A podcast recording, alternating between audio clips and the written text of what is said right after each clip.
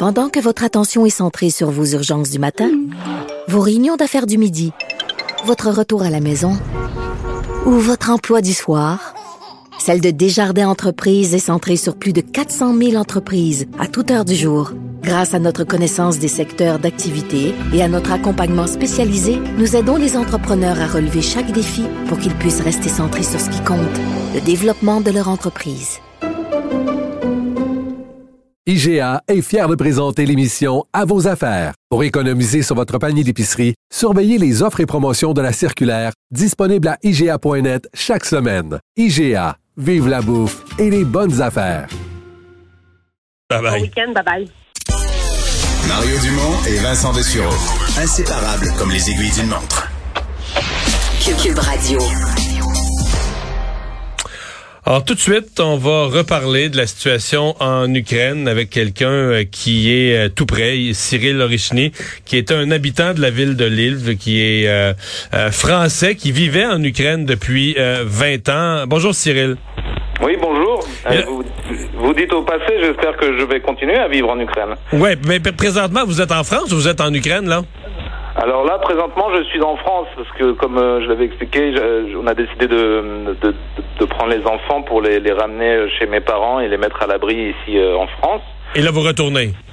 Alors là, pour l'instant, c'est la question justement euh, très très douloureuse qui se pose à nous, puisque nous on, on comptait rentrer déjà avec mon épouse, mais euh, lorsque les enfants on les a inscrits à l'école ici, euh, on, on pouvait pas les laisser euh, tout seuls. Donc ma, ma femme a décidé de rester avec eux.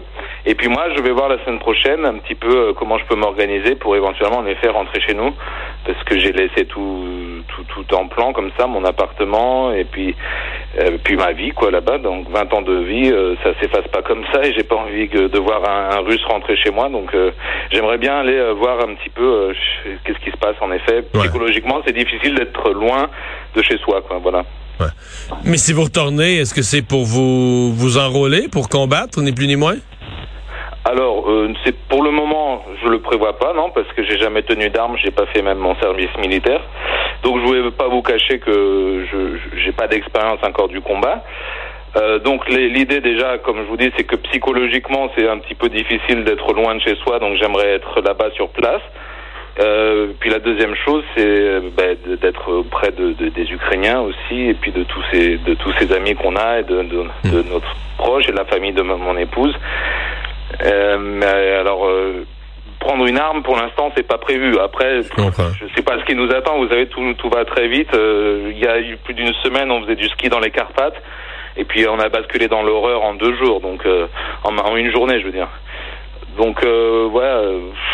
Ouais, vous êtes comme vie, elle est- vous êtes comme tant d'autres Ukrainiens là, qui entendiez aux, aux informations qu'il y avait des troupes à la frontière, mais qui au fond, comme beaucoup d'experts euh, euh, européens, nord-américains le prévoyaient, on disait ben Poutine il fera pas ça, là. il fait de la pression, il veut négocier, il veut se donner un rapport de force. Donc vous vous, vous aviez pas euh, du tout cette, cette conviction qu'il allait qu'il allait faire une attaque du genre dans le pays. Ben, la pression, elle est montée pendant deux semaines euh, avant l'attaque, mais on pensait pas que ça serait une attaque euh, aussi massive. On pensait que ça se limiterait à la rigueur aux régions de l'est de l'Ukraine, mais là, on voit bien qu'il veut envahir tout, il attaque toute l'Ukraine. Euh, donc ça, on s'y attendait pas. Et puis, euh, ce qu'on s'y attend, vous me parlez des experts et euh, militaires et compagnie. Je veux dire, il y en a beaucoup qui se sont trompés parce que personne ne s'attendait à ce que les Ukrainiens opposent une résistance aussi importante aussi. Donc, C'est vrai. je veux dire, on est tous un peu dans le flou. J'entends beaucoup d'experts, mais finalement. je vois aussi beaucoup de gens qui se trompent, donc on peut pas trop, je trouve, prédire ce qui nous attend l'avenir. Euh, en attendant, on peut juste résister, en tout cas euh, du côté ukrainien, parce que la- l'attaque se fait toujours de plus en plus forte. Et, Vous- évidemment, c'est- Ouais. Vous, vous, votre ville, Lille, le- je le prononce pas bien, là, mais Oui, oui. euh, on est dans vraiment dans l'ouest de l'Ukraine. Jusqu'à maintenant, il n'y a pas encore vraiment eu de combat. là. Les, les- les forces russes sont pas rendues là. Alors il y a eu des explosions dans, dans des aéroports euh, de villes voisines, euh, mais il n'y a pas encore eu de, de, de, de réels combats euh, qu'on pourrait comparer euh, à la situation dans l'Est, à Kharkiv, euh, dans toutes les régions du, du Sud-Est. Donc là, y a ce qu'on voit, c'est surtout, un afflux de, de, réfugiés de, l'Est qui viennent de différentes villes qui ont été bombardées et qui viennent se, se, se mettre à l'abri à Lviv. Donc ça donne une tension assez tendue, euh, une situation assez tendue, puisque beaucoup de gens, euh, bah, du coup, ils n'ont pas de travail et restent dans le centre-ville de la ville. Et beaucoup de gens de la ville commencent à, être aussi un petit peu agacés de voir que tous ces hommes qui, qui devraient pour eux aller se battre, mais qui restent dans le centre de la ville de Lviv. Hmm.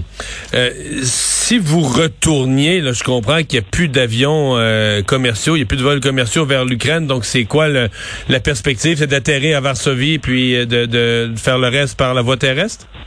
Alors non, le plan, bah, ce serait de prendre. Il y a beaucoup de camions qui se rendent en Ukraine pour déposer, enfin à la frontière, tout du moins, pour transmettre des aides humanitaires. Donc il y a une solidarité immense ici en France, je vois. Donc l'idée, ce serait de, trouver une voiture ou un camion et puis de, partir ensemble pour aller regagner la frontière polonaise ou slovaque. Mmh. Et donc Après, de, de là traverser. Les détails, mais, mais c'est l'idée, euh, voilà pour le moment. Ouais.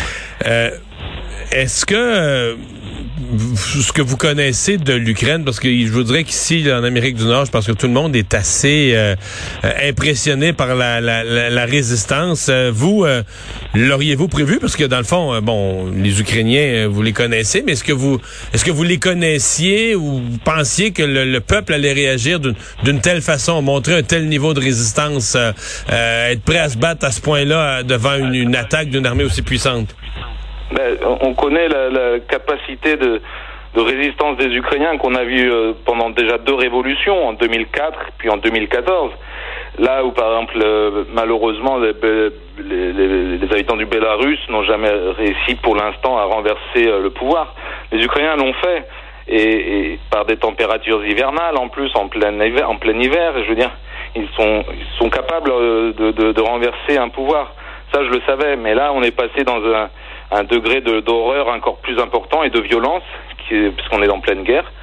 Et, et, je suis admiratif, comme beaucoup de, dans le monde, évidemment, de, de, de, cette capacité de résistance par rapport à une attaque et euh, dans le cadre d'une guerre. Donc là, on est vraiment plus, même dans la révolution, on est dans, dans la guerre. Donc euh, oui, ça, ça suscite l'admiration de beaucoup de gens, et moi y compris. Mmh. Ben, on vous souhaite la meilleure des chances. Euh, merci d'avoir euh, partagé ça avec nous. Au revoir. Ben, ben, je vous remercie. Au revoir. Cyril Orizny, habitant donc de la ville de Lviv, qui euh, retourne euh, en Ukraine après être allé mettre après être allé mettre ses enfants en sécurité en France.